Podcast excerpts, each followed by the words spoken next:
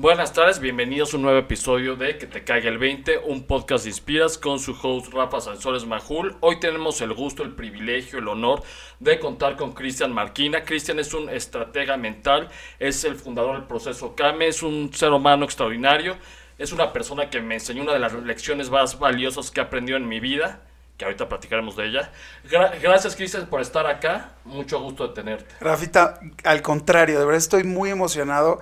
Antes de empezar con la grabación estaba así, voy a grabar con mi amigo Rafael. Entonces el honor es para mí estar aquí contigo, es increíble. Muchas gracias. Déjale cuento al público cómo nos conocimos. Voy a quedar un poquito mal, pero ya me conocen, así pasa siempre. Yo daba cursos de redes sociales y me toca ir a Puebla. Y por cuestiones de la vida, voy tarde y llego y me acuerdo que, que llego y pido una disculpa. Y luego, el curso fue bien, creo que fue un buen grupo, creo que al final creo que aprendieron.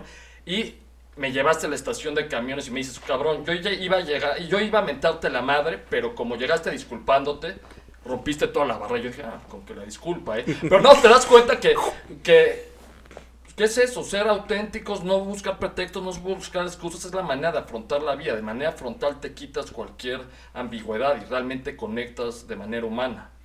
Es que, ¿sabes que Rafa? Y, más viviendo en, esta época, la adaptabilidad es algo que forzosamente necesitamos. No necesitamos trabajar, necesitas tenerla ya, no hay que trabajarla. Sí. Entonces, cuando te veo entrar tarde y yo veo también que mis compañeritas y compañeritos del curso también estaban un poquito este, molestos. Y entonces antes ya se sentía un ambiente tenso. Y entonces yo echando chistines con el, pues es que viene desde CDMX, que todavía ni siquiera se llamaba CDMX, hay que entender, las distancias son diferentes. Entonces cuando llegas, yo tenía mi sable aquí ligeramente desenvainado. Y dices, perdón, perdón, toda gente, lo voy a guardar. Y, y, quisiera continuar, porque esto siempre lo cuento en conferencias. Para mí es un ejemplo, eh, Rafa, porque cuando yo era un don nadie, y em, lo pude llevar a la terminal. Me habló de en qué se quería enfocar. Y yo recuerdo perfectamente que le dije, a mí me encantaría un día dar una charla TED. Y él me platicaba, yo me voy a enfocar en tal cosa.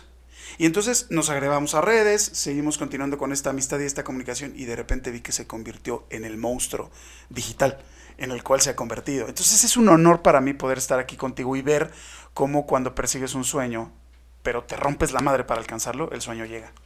Es todo, es todo trabajo, esfuerzo y sobre todo convicción y creer en uno mismo. Cristian, me da curiosidad el tatuaje que tienes. ¿Cómo surge el tatuaje y qué es lo que representa? Eh, hubo un domingo que estábamos mi, mujer, mi domadora y yo en, tu casa y ella iba a empezar a cocinar. Sí. Y, y, y en su casa tenemos una isla. Entonces yo estaba del otro lado y hacía mucho calor. Y me dijo, regálame algo de beber. Y yo, ¿tiene sed de la buena o de la mala? Y la verdad es que serví un, par de vodquitas. Y cuando le paso el vodka, ella está sarteneando y pierde el equilibrio. Y yo de la nada le dije, claro, es que todos necesitamos equilibrio. No habíamos bebido cabeza cara. Y me dijo, ¿a qué te refieres? Le dije, sí, observa cómo todos nacemos del equilibrio, de los complementos de dos personas, padre y madre. Pero desde que llegas, te empiezan a desequilibrar. Porque abres los ojos, ese es mi papá, ese es mi mamá, y te vas a llamar Cristian. Y luego si te ponen Cristian Carlos como a mí, peor, ¿no? Entonces, no empiezas a decidir por ti mismo. Deciden, y entonces la vida te empieza a poner pruebas desde que naces para empezar a trabajar hacia el equilibrio.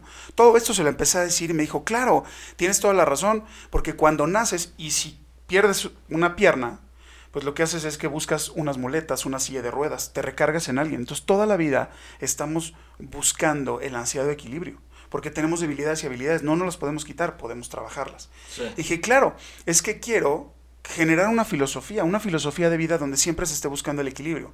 Pero el equilibrio no del corazoncito de, del 14 de febrero, no, el, equilibrio del corazón duro, de lo que hay que trabajar.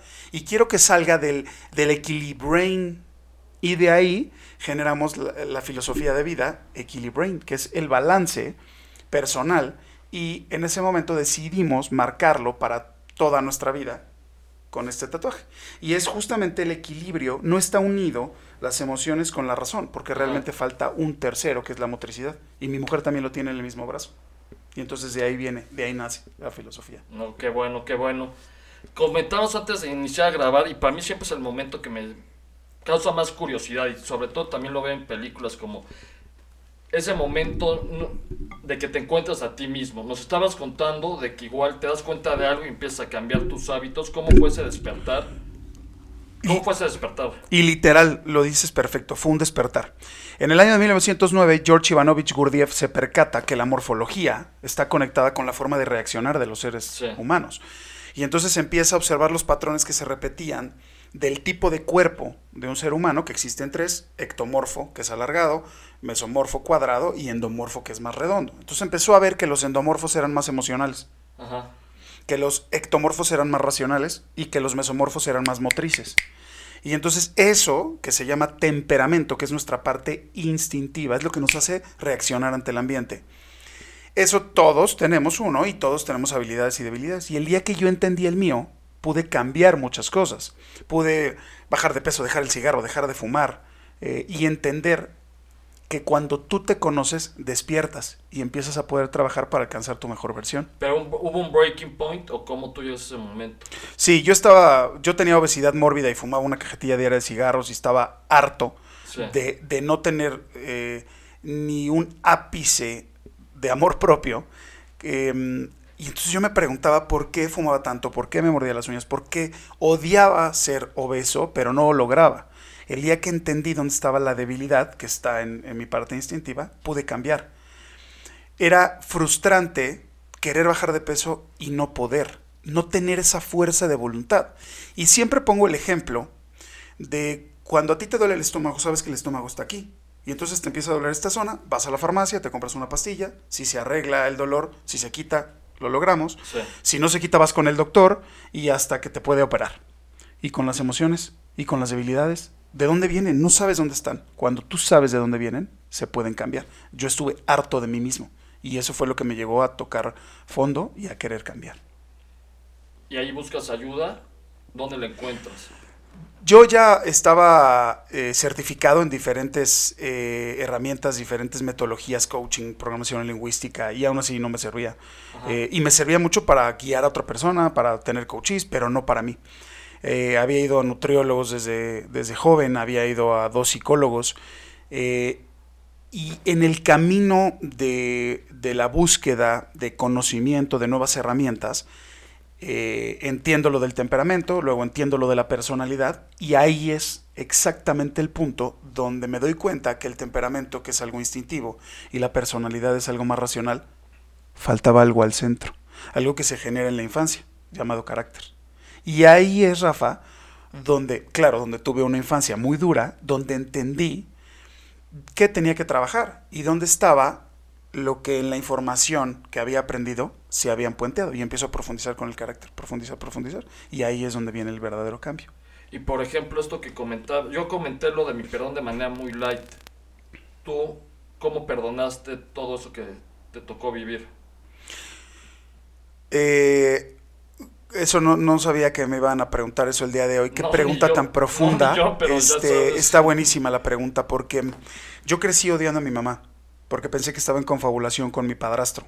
Entonces, cuando vas creciendo y te vas dando cuenta que manipulaba sobremanera las cosas y, te das cuenta cuál es el temperamento de mi madre, por qué mi madre tiene el carácter que tiene, ¿Cuántas veces no nos quejamos o criticamos lo que nuestros padres hicieron con nosotros? Porque no nos conocemos y porque tampoco los conocemos. Entonces, cuando yo empiezo a ver su temperamento y su carácter, o sea, todo lo que ella también sufrió de niña, que le cayó horrible sobre su temperamento, y eso lo hizo tener diferentes formas de reaccionar, empecé a sentirme culpable. Porque dije, claro, es que realmente mi madre o mi padrastro o las personas que estuvieron en mi infancia no hacían las cosas realmente porque yo no importara, porque no valiera, porque no era un ser humano que importara en este mundo como para que no me lastimara. No, era su temperamento y su carácter reaccionando. Y así fue como empieza a venir el perdón y el entendimiento sobre mí y también la responsabilidad sobre mí. No, y qué bueno que ya lo utilizas como una herramienta para mejorar la vida de los demás. Y tengo acá, yo sé que tuviste una carrera exitosa antes de iniciar todo tu proceso que ahorita vamos a, abrir, a platicar. ¿Cuándo te, das, ¿Cuándo te metes full al proceso Kame? ¿Cuándo dices, esto es a lo que me voy a dedicar mi vida, este es mi propósito, ¿cómo lo encuentras? Yo empiezo a certificarme para volverme un consultor en el negocio de los alimentos y bebidas más fuerte, Sí. entender más la mente de un mesero, entender más eh, eh, cómo se desarrolla el, los- la- el tema conductual en el, en el personal de alimentos y bebidas. Así empezó el sueño. Cosa que nunca me contrataron para dar un proceso de coaching a un mesero, ¿no? Sí, sí, sí. Y entonces este, me empiezo a profundizar, a profundizar en esto y dije, claro, es que esto está increíble. Si tú puedes entenderte. Aparte, yo me reía de mí mismo porque yo hablaba de liderazgo, hermano, y le decía a la gente cómo tenía que ser su liderazgo, actitud, aptitud, comunicación efectiva, y lo que servía mucho en los noventas, y yo pesaba 147 kilos. Terminaba de dar una capacitación y me salía con los alumnos a fumar con ellos. Sí. Entonces, antes de ser el líder de una empresa, de una familia, de un equipo de trabajo, tienes que ser el líder de tu propia vida. Y cuando me di cuenta que era igual de incongruente y de poco coherente que muchos, dije, no puedo hacer esto. Estoy engañando a la gente. Cuando tú vendes un proceso de liderazgo donde no eres líder, ¿qué Sí. vendes? O sea, ¿qué, de verdad, ¿qué es lo Vendes que estás teoría, viendo? pero no funciona la Bingo. teoría. No es lo mismo saber que saber hacer. Sí. Entonces, cuando me doy cuenta de los temperamentos y de las personalidades y hago un tema concatenado entre los dos, profundizando con el carácter y los unifico, dije, tengo que crear un programa. Uno de mis maestros, eh, llamado Omar Fuentes, un master trainer de la programación lingüística, eh, él dijo muy tranquilo, yo no me tengo que pelear con nadie, como ustedes los coaches tienen que ver quién quiere un proceso de coaching. Yo le enseño a la gente a comunicarse con otras personas. Entonces yo no me peleo con nadie. Y dije, ¡Ah! qué fuerte. Cuando creo este proceso dije, antes que tú te tengas que comunicar con alguien más, te tienes que aprender a comunicar contigo. Y entonces dije, todo está en el autoconocimiento, todo. Pero es que nos la pasamos volteando a ver el tipo de enfrente, o que si la operada de allá, o que si él lo contratan más que a mí. Y ahí es donde creo el proceso y lo empiezo a impartir. Y este proceso está hecho para que los jóvenes desde los 16 años puedan tomarlos. A mí no me importa qué te dedicas, no me importa si tienes escuela primaria o no la tienes. A mí lo que me importa es que te conozcas para que después te reconozcas y aceptes, te quites culpas, pero ahora te responsabilices de ser tu mejor versión. Y eso nos va a llevar al crecimiento. Y ahí es donde creo el proceso, lo patento, voy al indautor, voy a la Secretaría del Trabajo y Previsión Social y le empiezo, lo empiezo a ingresar, le empiezo a dar de comer, alimentar proteína, vitaminas, minerales, hasta lo que hoy está. Y ves un cambio en ti en cuestión, más me interesa de, de negocio. Si ves un despunte cuando tú creías, cuando no eras coherente, cuando empiezas a ser congruente. Absolutamente. Yo en los alimentos y bebidas trabajaba 13 horas diarias y, Sí. y, eh, con- era muy feliz atendiendo y sirviendo eh, y ganaba una porquería. Este, y entonces, claro está que no se vive de amor. Esto de vamos a vibrar alto está padre, pero Sí. no llegas al Oxxo y le das dos abrazos al cajero del Oxxo para decirle, te quiero, no me cobres este, las papas. No lo haces. sí, pero ¿no? me cobra. Ok. Y, y- y uno sí abraza lindo. No. Entonces, el problema de esto es que cuando, cuando yo empiezo a trabajar con mi mejor versión, bajo de peso. Me Sí. dejo de llevar con gente que no. Empiezo a aprovechar y ser más productivo en mis tiempos. Cuando tú eres más productivo en tus tiempos, vas a ser más productivo en tu crecimiento económico. Entonces empiezas a trabajar. Cuando tú mejoras, realmente mejoras en las cinco áreas de tu vida. Personal, profesional, social, familiar y de pareja. Entonces, claro que empiezas a poner más límites.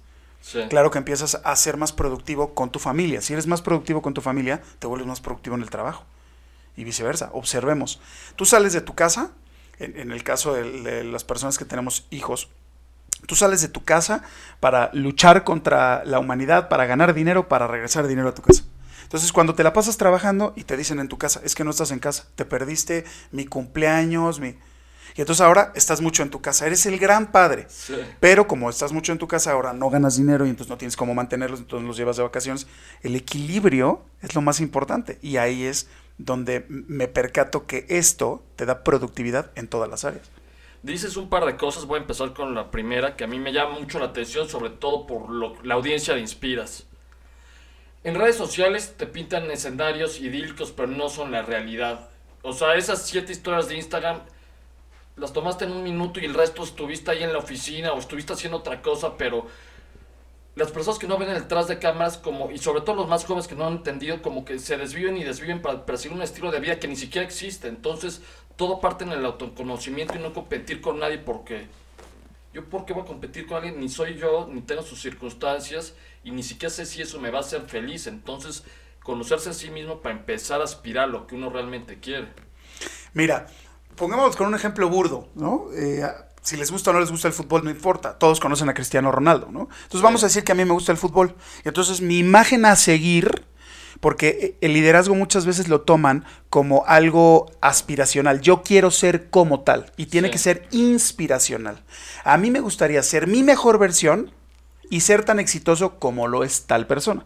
Pero muchas veces nos clavamos tanto en el otro que es, ah, me compro el jersey de Cristiano Ronaldo y las zapatillas deportivas de Cristiano Ronaldo. Y yo nunca voy a tener el abdomen de Cristiano Ronaldo, ni las mujeres, porque si no mi domadora se molestaría. Entonces. ¿por qué tengo diantres que estar viendo al güey de afuera cuando el que tengo que ver, del que como, el que me visto, el que duermo, soy yo? Entonces, cuando tú desarrollas el autoconocimiento, empiezas a ver tus debilidades y habilidades. No, y, y te das cuenta que, que al final a nadie le importa lo que hagas. En el día a día, no sé qué van a pensar, al final les vale. Y luego te das cuenta, por lo menos a mí me ha pasado, tus mayores haters terminan siendo tus mayores fans.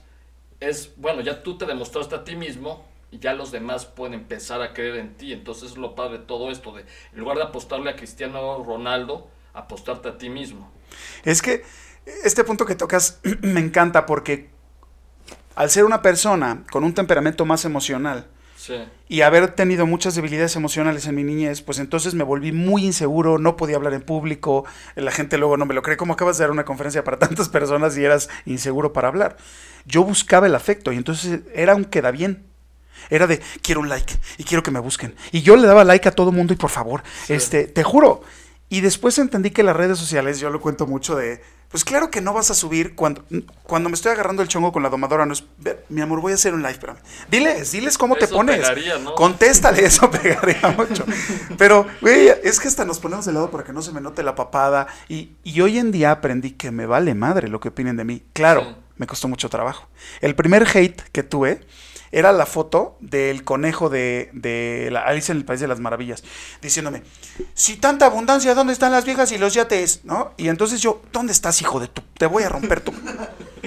Hoy ya entro Ajá. eh, yo no manejo mi TikTok, no tengo descargada la aplicación por tonto, por, por este, lo que ustedes quieran. Tengo que decir la neta, ¿no? Sí. O sea, no voy a decir, ay, claro, porque yo manejo tal. No, no tengo TikTok en mi celular. Entonces, el otro día me enseña quien me lleva a las redes y me dice, oye, este, ¿ya viste lo que están diciendo de ti en TikTok? Una cantidad de cosas, que si me parezco a Frank Lampard, el director Ah. técnico del Chelsea, que este, soy un imbécil, porque... Y ya me reía. Ajá. O sea, ya de verdad, y entonces dije, "Ih, lo logré. Por fin, ahora sí realmente, no me importa lo que digan de mí. Pero cuesta mucho trabajo cuando eres líder. Porque muchas, muchas per- personas piensan que el liderazgo es el bonachón buena onda que lleva el pastel a la oficina. Y no, eso no es liderazgo. El líder es el que mete la llave, el que cruza primero. Y ese va a tener una cantidad de popó a su alrededor, porque cuando estás haciendo las cosas bien, vienen los haters. Pero ese es el primer paso. Cuando ya te vale madre lo que opinan de ti, dices, échame más. No, y te da la oportunidad de ser auténtico. Y el auténtico no es perfecto. Y es lo, y lo que realmente conecta, no solo en redes sociales, sino en cualquier otra cosa. O sea, esa versión maquillada que algunas veces podemos tener, eso no funciona en la vida. Lo que conecta realmente con las personas es quien realmente eres. Finalmente es lo que viniste a hacer. Cuando, cuando me toca entrenar a alguien para, para desarrollar un tema en público, Ajá. le digo, tú nunca puedes mentir. Porque si te llegan a cachar en la mentira, toda tu carrera, no lo que estás diciendo en ese momento, toda tu carrera se va al carajo. Entonces, es hermoso el no vender algo que no eres, porque aparte otra cosa, cuando llegas y pides disculpas, Ajá. y entonces, perdón, la regué en esto, o no sé del tema que me estás hablando, se siente una paz y una tranquilidad porque no vendes algo que no eres y porque eres un ser humano que la va a regar. Entonces, como eres un ser humano que la va a regar, el que miente la va a regar más veces y te van a cachar más veces. Entonces, no mientas. Y si te hablan de un tema que no sabes, le mata la mano y di, yo no sé de ese tema. Y esa autenticidad es la que termina conectando más rápido con la gente. Y es increíble mostrar quién realmente eres aparte. Exacto, y vives con una carga bien ligera. Hablabas de ambientes tóxicos, de amistades tóxicas, de entornos tóxicos, y, y creo que es un problema, un área de oportunidad. Es decir, hay personas que vas a quedar toda la vida, pero igual, yo ya estoy en otra wavelength, yo ya estoy en otra frecuencia, yo ya no puedo seguir en tus planes, ya no puedo seguir en tu vida, no porque te dejé de querer, sino porque pues, evolucioné o te puedes a la par, que quizás no quieras, o, o no la tomes personal, pero esta frase que es trillada de seres, la combinación de cinco personas, pues hay que elegirlas bien y pasa mucho, yo lo veo, este, sobre todo en otras, en generaciones más jóvenes que se aferran a algo que igual ya saben que, que tenían que haber soltado. Bueno, hay, hay dos circunstancias con eso. El, el, por qué, una, mi consideración sobre el tema es que todo es situacional, Ajá. ¿no? Tu carnalito ese de la prepa que fue el primero que te dijo, ya probaste la marihuana, carnal. ¿No? Ese carnalito que fue tu carnalito y que jugaste sí. videojuegos y que tú decides si entras a fumar eh, eh, con él o decides no. Eso no significa que te quites o no el cariño al, al, carnalito este, ¿no? Pero el, el problema, y pongo otro ejemplo, cuando empiezas a tener amigos que no tienen hijos y tú sí, entonces ya no te vas a ver porque ya vas a restaurantes donde haya un cambiador de pañales, donde tengas un área de juegos, donde y entonces tu cuate quiere seguir yendo al restaurante pero el jueves a las 8 de la noche Ajá. y tú necesitas ir en la tarde, porque si te echas tus tequilas entonces te tienes que dormir. El problema no es clava, el problema no es que sea situacional, el problema es no te claves. Y luego muchas veces es cuando cuando empiezas a crecer, un niño aprende con base en pedagogía que son repeticiones inconscientes, ¿no? Las tablas de multiplicar, las películas, los diálogos de las películas de Disney. Cuando somos adultos, aprendemos con base en la andragogía. Y la andragogía es la forma con la cual los seres humanos adultos aprendemos, o sea, a través de la experiencia. Por eso es la de la frase de la abuelita de nadie escarmienta en cabeza ajena, sí. ¿no? Entonces, tienes esas dos situaciones, que desde chico tú le preguntas a un, a un niño, ¿quién es tu mejor amigo? Juanito, Pedrito, Perenganito, Sutanito, 25. Y cuando vas creciendo, la vida te pone en estas situaciones de, ¿tienes amigos? Pues solo tengo dos, ¿no? O, y uno verdadero, y uno con el que como. Entonces yo creo que todo es situacional y justo esta evolución de la mano del autoconocimiento te da la tranquilidad de no aferrarte a todas esas amistades o esos círculos. Totalmente. Quiero que nos hables aplicaciones prácticas del proceso Kame. Ok, perfecto. El proceso Kame. Eh, Steve Jobs, Mark Zuckerberg, Jeff Bezos y Bill Gates Amazon, Facebook, Mac y Microsoft. Espero que lo haya hecho bien porque lo dije tan rápido y tan bien que hasta yo me sorprendí. Sí. Seguramente lo dije mal, pero bueno, me entendieron. Todos se dedican a lo mismo. Números, algoritmos, futuro, programación, web, redes sociales. Todos. Y todos son ectomorfos. Todos son delgados y alargados. Y generalmente se visten con colores que no llamen tanto la atención, como negro. Entonces, todos los que son más alargados tienen reacciones más racionales. Los cuadrados, Donald Trump, el Canelo Álvarez, Cristiano Ronaldo, Vladimir Putin, ya se acordaron todos, ¿ok? Todos son cuadrados. Sí. Todos son desesperados, todos quieren el poder, la autoridad, el dinero, no sonríen en las fotos. Esos tienen un temperamento que ahorita voy a decir más motriz, más rápido. Y los emocionales, que somos los redonditos, la madrina, Capulina, Santa Claus, Jack Black, todos estos redonditos que conectamos padre con las emociones de la gente. Cuando yo identifiqué que esto es algo biológico y genético y que tienes habilidades y debilidades y que puedes equilibrarte, por eso bajé de peso no de un día para otro, pero sí dejé de fumar de un día para otro y tomé la decisión de bajar de peso y lo logré entendiendo dónde están mis debilidades y habilidades. Entonces, si tú quieres un consejo práctico, muy práctico, para, para tener el equilibrio tienes que trabajar con tu parte racional, emocional y motriz. Esas son las básicas. Racionalidad, lee, por favor. Eh, estudia algo nuevo, medita, aléjate del celular un rato, piensa en soledad, mantén tiempos contigo mismo. La motricidad ejercicio poner límites, ponerte en acción. Y límites no es poner un golpe en la mesa, Ajá. es yo ya no permito aceptar esto que tú me das. Yo ya no permito eh, transgredir mi cuerpo yendo a comerme una pizza o fumando, etcétera, etcétera. Eh, y si te hace falta emocionalidad, estate un ratito con tu familia, ve una película con ellos, abraza, diles que los amas. Al cajero del Oxxo no porque no da abrazos, pero estate con tu familia, mantén tiempos con ellos y si tú mantienes todas las semanas cosas emocionales, racionales y motrices en tu vida bien organizadas, Ajá. automáticamente vas a encontrar el equilibrio y tu productividad en las cinco áreas de tu vida. Bueno, Cristian, vas a tener que seguir ayunando porque iba a pedir una pizza para todos, entonces ni modo. Nos la comemos. ¿Qué viene para Cristian este 2023? ¿Cuál es la siguiente evolución? Eh, la siguiente evolución es que voy a decir algo eh, aquí que es la primera vez que lo digo. Ni siquiera en mis redes ha salido todavía, pero tengo que hacerlo con, con este crack. Eh, yo creo el proceso CAME sin ninguna carrera universitaria. Y entonces empiezo a um, obtener certificaciones más de 20 entrenamientos que no les voy a decir ahorita. Y saqué 10 en mi entrenamiento. Y entonces cuando creo el proceso CAM empiezo a tener haters de ¿y tú de dónde saliste? ¿Y por qué ni eres psicólogo? Y este y Y entonces dije, "Mm, si estos haters son ahorita, cuando el proceso Kame comience, se va a poner peores. Y entonces empecé calladito a estudiar psicología. Sí. Y entonces a- ahora viene mi, mi cédula profesional como psicólogo. Esto es la primera vez que lo digo.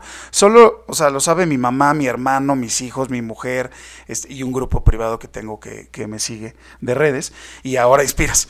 Eh, y entonces viene eso. eh, viene que la SEP avale el proceso y es un proceso protegido ante el indautor. Es patentado está protegido, está avalado ante la Secretaría del Trabajo y Previsión Social y avalado a la SEP. Mi sueño es que esto se imparte en primero de prepa.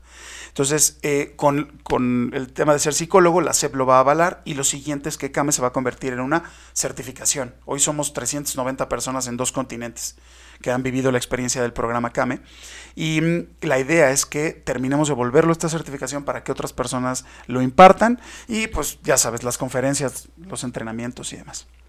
Bueno, Cristian, ha sido un gusto tenerte contigo. Si quieren cambiar su vida, el proceso CAMI es un paso certero para lograrlo. Ya buscan a Cristian Marquín en sus redes.